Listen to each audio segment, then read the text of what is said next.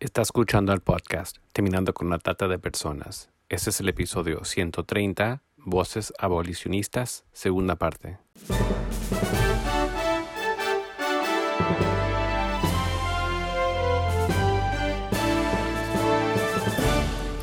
Bienvenido al podcast Terminando con la Trata de Personas. Mi nombre es Gilbert Contreras. Y mi nombre es Virginia Contreras. A través de nuestros episodios, que se emitirán cada dos semanas, buscaremos empoderarlo a usted con herramientas para estudiar el asunto, ser una voz y hacer una diferencia para terminar con la trata de personas. Buenas tardes, Graciela. Un placer dialogar contigo en este día. Hola, ¿qué tal? Buenas tardes, Virginia. Sabemos que te has desempeñado en investigación periodística por muchos años, pero queremos conocer específicamente qué te llevó desde lo personal y profesional a enfocarte en tu lucha por la defensa de los derechos humanos y especialmente de mujeres y niñas explotadas sexualmente. Comencé por azar, de alguna manera, cuando vivía en, eh, Ciudad Juárez, viví desde el año 2000 hasta el año 2003 y allí me involucré en la investigación de los asesinatos de mujeres, los feminicidios, y descubrí estudiando e investigando el tema que había un vínculo entre los feminicidios y la prostitución y la explotación sexual de mujeres, debido a que algunas de esas mujeres de la línea de investigación que yo trabajé eh, habían eh, comenzado siendo asesinadas justamente eh, por mujeres prostituidas, ¿no? O víctimas de trata. Y luego más tarde, al, investigar los feminicidios eh, del sistema prostitucional, que es un concepto que yo acuñé aquí en España, eh, desde que vine a vivir aquí en el año 2010, eh, decidí que había que estudiar, investigar y profundizar sobre los vínculos que existen entre el feminicidio y la explotación sexual de mujeres y niñas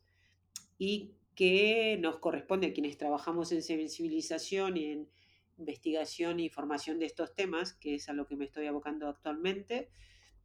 eh, que eh, había que eh, articular de alguna manera un sentido a lo que significa la explotación sexual en el mundo contemporáneo y cómo podemos combatirla o erradicarla. Y eso me llevó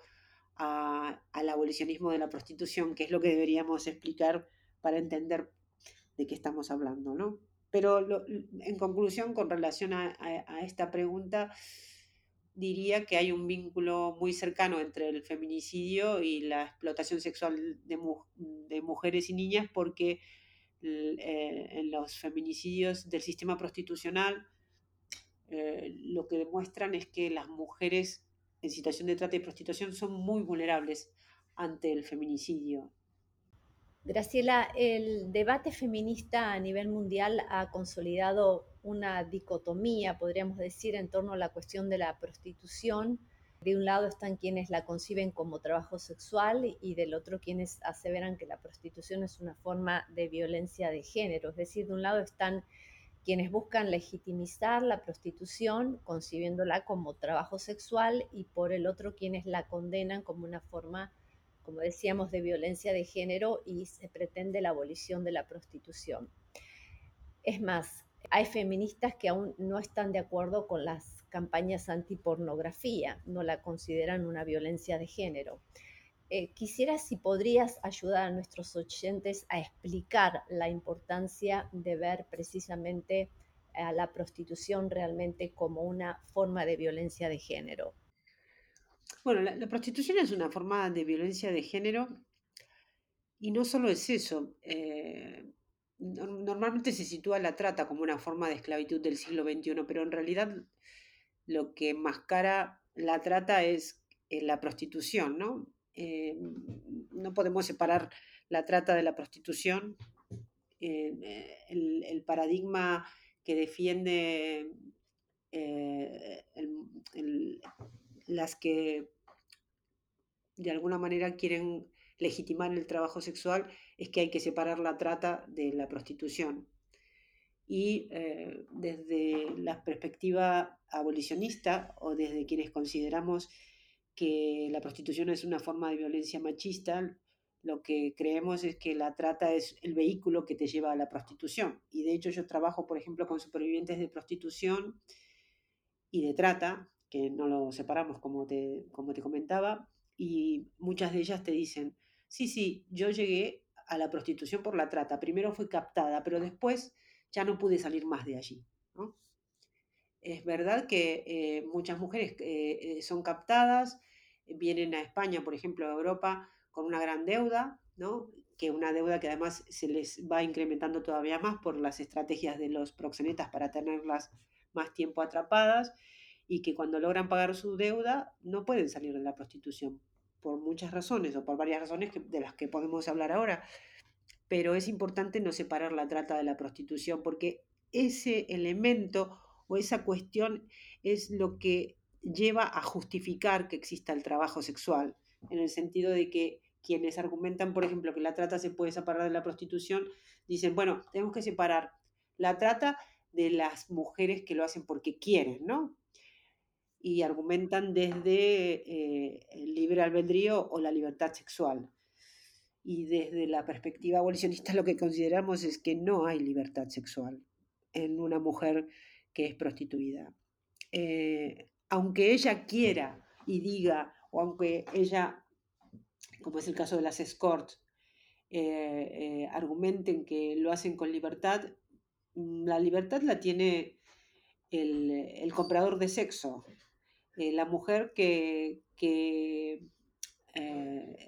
es inducida o que ejerce la prostitución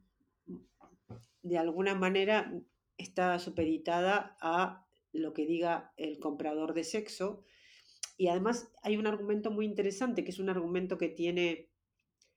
eh, por ejemplo, eh, Kaisa X. Ekman, que es una estudiosa y periodista también investigadora de, y experta en, este tema, en prostitución, ella es sueca, y lo que dice es que la prostitución es sexo entre alguien que quiere y alguien que no quiere. Eh, la mujer prostituida lo que quiere es el dinero. No quiere eh, estar con un señor al que no conoce de nada, que normalmente, porque hay que ver la perspectiva del, del, comprador de sexo, me parece que uno de los errores que tienen también las, las que defienden el trabajo sexual es que no analizan la perspectiva del comprador de sexo, que es lo que tenemos que ver desde la, desde la perspectiva abolicionista, ¿no? Eh, no se puede admitir la compra de sexo mm, desde el punto de vista de la dignidad humana, desde el punto de vista de los derechos humanos, desde el punto de vista eh, del consentimiento. Eh, no se puede admitir la compra de sexo. Y entonces, claro, si tú invisibilizas a lo que en España denominamos, le decimos al comprador de sexo putero,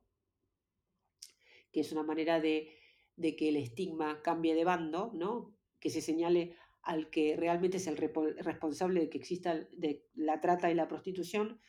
eh, ya los argumentos eh, que defienden el trabajo sexual se caen, ¿no? Porque en la prostitución no hay consentimiento, lo que hay es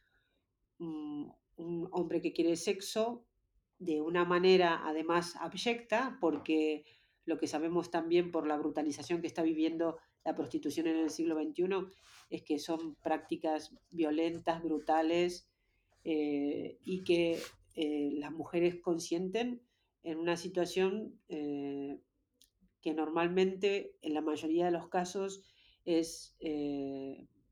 por vulnerabilidad económica, por situaciones que la han llevado a, a, ese lugar porque han vivido violencia sexual en la infancia, porque están en situaciones apremiantes en las que desde la desesperación caen eh, en, la, prostitución o porque tienen eh, problemas y trastornos mentales derivados también de la propia vulnerabilidad de su condición de mujeres. no hay una única razón por la cual las mujeres son atrapadas en la prostitución, pero lo que sí sabemos es que los que son responsables de que exista la prostitución son los compradores de sexo, que son los que generan la demanda. Entonces, me parece que para analizar este tema y profundizar hay que verla desde la perspectiva del cliente. Por eso también considero que hay que hablar de sistema prostitucional. Nosotros en, nuestro proyecto, eh, que se denomina geoviolenciasexual.com, donde eh, está alojada la Escuela Abolicionista Internacional, que si quieres ahora podemos explayarnos sobre eh, qué hacemos allí. cuando hablamos, incluso las supervivientes con las que trabajamos, hablamos de sistema prostitucional, porque, porque no es la prostitución solamente la institución que nutre a, la trata y a la explotación sexual. Eh, eh, es, eh, son una serie de actores que articulan la existencia de la prostitución y el principal actor es el, el comprador de sexo, ¿no? el que genera la demanda. Hablemos de la Escuela Abolicionista Internacional. Quiero que le cuentes a nuestra audiencia dónde está ubicada, cuál es la visión y sobre todo dar a conocer todos los recursos y los cursos que están ofreciendo. Bueno, la, Escuela Abolicionista Internacional nació el año pasado, eh, en marzo de 2021. Y eh, la razón por la que nació es la siguiente. Eh, si uno observa eh, en, los, eh, en el tratamiento que hay de la violencia de género, en cómo se estudia en las universidades, en cómo se trabaja en formación, en sensibilización, en cómo la abordan los estados, la prostitución es, es invisible, está totalmente excluida del marco conceptual de la violencia de género y de la violencia machista. Y lo que ha ganado terreno es eh, la prostitución voluntaria, el, mal llamado trabajo sexual y la palabra prostitución, el concepto de prostitución eh, queda invisibilizado mm, porque eh, lo que el concepto que ha sido aceptado socialmente por los estados y también en, la academia es el concepto de trata, ¿no? Entonces lo que hemos visto es que también esto eh, tiene que ver con una cuestión política y tiene que ver con el eh, neoliberalismo, el que ha impuesto de alguna manera un, solo discurso o una sola perspectiva, que es la del trabajo sexual. Y, este, este problema lo estamos viviendo aquí en España, donde está la sede de la escuela abolicionista. Entonces, eh, hemos articulado con unas compañeras activistas que forman parte de Asociación La Sur, que es donde está, eh, a la que pertenece y donde está alojada la Escuela Abolicionista Internacional, que eh, teníamos que eh, trabajar en un proyecto que fuese un proyecto que tuviera una base de cultura popular, que tuviera una base académica con teóricas de referencia internacional y que tuviera un anclaje online para que pudiera llegar a la mayor cantidad de, países del mundo de, en, las que, en, los que se hablara español, ¿no? Principalmente porque en esta etapa estamos en la etapa del español, castellano, y probablemente eh, podamos crecer más adelante en inglés, pero, pero nosotros eh, creamos la escuela evolucionista sobre todo para llegar a los países de América Latina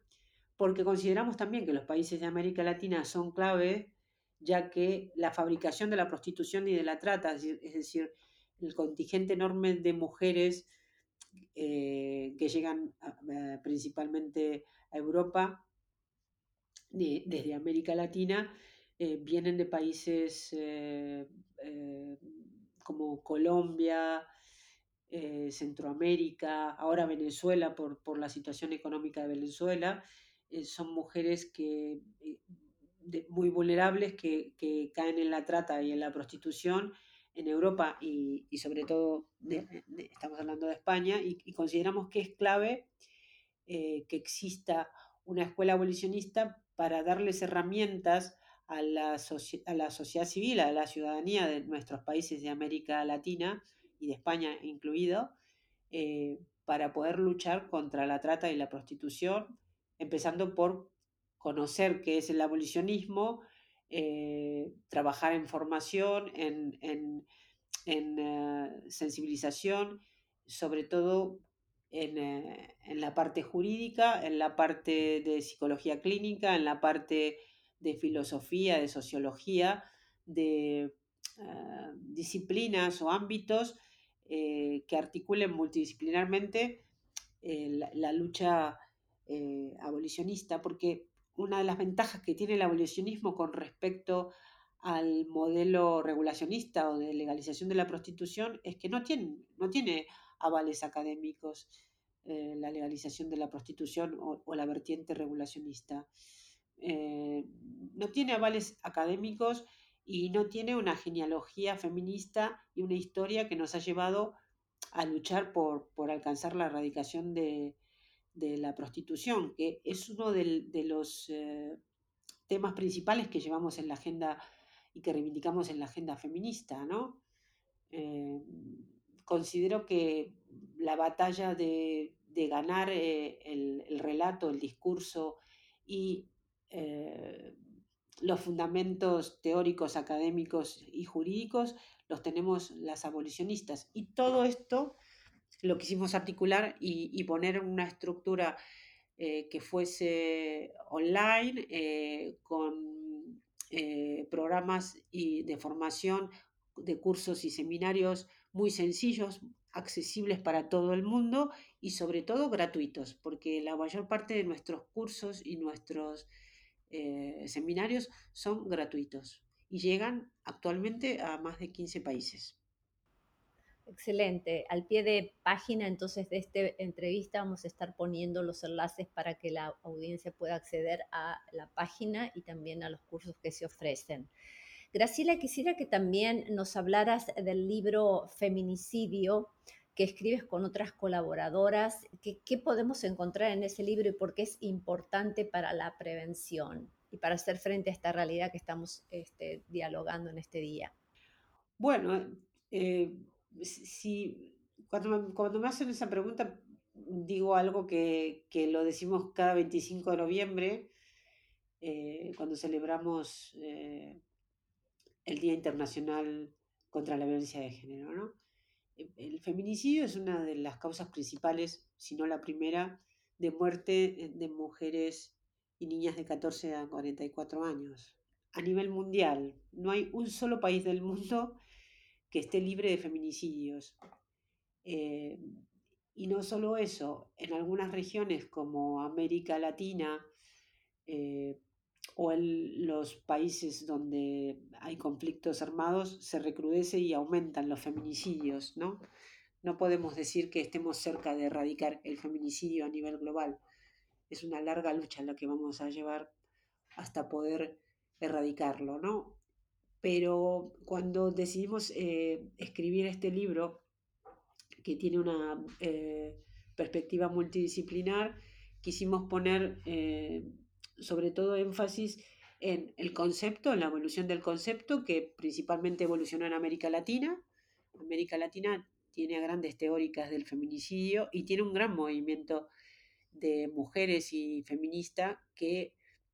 consiguió desde la lucha activista que en, al menos 16 países se haya tipificado el feminicidio. O sea, allí entró en, los sistemas jurídicos, sin embargo, por ejemplo, en, Europa ningún país todavía ha tipificado el término, ¿no? Entonces la evolución ha sido muy interesante, eh, por un lado, y por el otro lado, lo que, lo que ha hecho también el concepto, o que el concepto se, se popularizara y llegara también a nuestros marcos jurídicos de América Latina fue que poner en el centro eh, la importancia que, que, que deben tener eh, en los estados la lucha contra la violencia machista, que debe ser una cuestión de estado y una cuestión prioritaria, porque para las feministas la violencia machista es la mayor desigualdad. Y, y, para las que luchamos por la igualdad entre hombres y mujeres, consideramos que no podemos alcanzar esa igualdad si no erradicamos las violencias machistas, ¿no? Y el el feminicidio es la última expresión de, todas las violencias machistas y, por eso consideramos que, teníamos que, escribir este libro que tiene una perspectiva jurídica del término, eh, una, una, perspectiva eh, de la genealogía feminista de cómo nació y cómo evolucionó. Eh, luego está, los capítulos que yo trabajo tienen que ver con, con el terrorismo sexual y el temor de las mujeres a ser asesinadas en las, sociedades contemporáneas y en el término que, yo he acuñado, que primero fue feminicidio por prostitución y después eh, evolucionó hasta feminicidio del sistema prostitucional, porque en España es un, es un feminicidio paradigmático el feminicidio de las mujeres prostituidas, ya que las la mayoría de ellas son asesinadas por eh, compradores de sexo, que esa es una de las características que tiene aquí el feminicidio del sistema prostitucional, que por cierto tiene que ver con que España es el mayor consumidor a nivel eh, europeo de prostitución y el tercero del mundo. Y tiene eh, la, el índice más alto de, de, consumo de prostitución eh, de Europa con relación a, al, al, porcentaje de hombres que consumen prostitución duplica a, a, varios países europeos. Por ejemplo, en Suiza es del 16%, en España es del 40%. De cada 10 hombres, 4 son consumidores de prostitución aquí en España. Y de ahí sale también un vínculo con que haya feminicidios del sistema prostitucional cometidos por, por compradores de sexo, porque también hay estudios que corroboran que los compradores de sexo son muy violentos, ¿no? Son maltratadores y violentos. ¿Te parece que ha contribuido el libro y el documental de Mabel Lozano, El Proxeneta, a la sensibilización respecto a esto? Notablemente, notablemente. La escuela evolucionista, por ejemplo, es un éxito porque eh, España tiene ahora mismo uno de los movimientos, si no el más, el movimiento eh, abolicionista más importante del mundo aquí el abolicionismo realmente es eh, popular y de base, ¿no? Y es, eso yo diría que es un fenómeno muy interesante y también un fenómeno que da lugar a que, a que el lobby proxeneta o, o, los eh, lobbies interesados en la legalización de la prostitución eh, busquen estrategias para combatir al abolicionismo, ¿no? Porque el abolicionismo lo que pone sobre la mesa es justamente eh, los intereses que hay de, de, ciertos sectores del poder, como la industria de la explotación sexual, la que, abarca no solamente a la prostitución, sino también a la pornografía, eh, todos los negocios vinculados a la pornografía, que pueden ser hasta grandes multinacionales, eh, como puede ser, por ejemplo, OnlyFans, que no, no, va a haber tiempo de hablar de esto a lo mejor, pero pero sí estamos viendo que hay estrategias nuevas para combatir eh, eh, la lucha contra, contra la, prostitución o, por la erradicación de la prostitución. Y el libro de Mabel Lozano ha sido clave también porque muestra eh, con total realismo y crudeza el, el, rol que juega el proxenetismo, el proxenetismo como industria en, en, la existencia de la trata y la prostitución. Es un gran documento que ha permitido abrirle los ojos a la sociedad eh, y hacerle comprender que el único camino para que España deje de ser la Tailandia europea, porque así la denominan las supervivientes de prostitución, consideran que España es como la Tailandia europea que, que está devastada y que la prostitución ha llegado a ser una forma de barbarie, en el sentido de que por, ponerte un ejemplo, en una provincia como Alicante, en la comunidad valenciana, que es uno de los puntos calientes de, la prostitución, en, una provincia de 500.000 habitantes hay 74 prostíbulos legales. 74 sin contar las, los cientos de pisos y sin contar eh, las mujeres que se prostituyen en la calle, ¿no? O sea que, estamos hablando de un fenómeno que está afectando muy seriamente a, España y que puede afectar también en el aumento de la violencia sexual, en la inseguridad de las mujeres y en, bueno, en, que en una gran contradicción que, que tiene que ver con que si es un país que es considerado de los más igualitarios, ¿cómo puede ser que exista al mismo tiempo eh, estos niveles de, consumo de prostitución, de turismo de explotación sexual, de que cuatro de cada diez hombres sean eh, consumidores de, sexo, de que aumente notablemente la violencia sexual. Digamos que, es un gran obstáculo para la igualdad entre hombres y mujeres. Y eso tiene que ver con que, con que, con que también ha dado lugar a que hay un movimiento feminista tan fuerte que se haya eh, que haya aumentado el, movimiento, haya crecido notablemente el movimiento abolicionista y que eso se vea reflejado en la, Escuela Abolicionista Internacional. Por ejemplo, nosotros tenemos unas cifras de alumnado de cursos y, seminarios que es, eh, es, sorprendente para nosotras porque no esperábamos este éxito, pero el año pasado tuvimos más de 10.000 alumnos en la escuela eh, y certificamos 5.500 alumnos. Este año vamos a tener más o menos esas mismas cifras, igual y crecemos un poco. Y esto tiene que ver con el gran movimiento abolicionista que hay aquí en España y con una, una lucha de, un sector importante del activismo entre las que estamos involucradas dentro de la Escuela Abolicionista Internacional, que es eh, eh, que nuestra meta es conseguir una ley abolicionista en España como la de Suecia y, Francia, ¿no? que fueron los, bueno, o son dos de los grandes países que han conseguido eh, poder aplicar un modelo abolicionista. ¿no?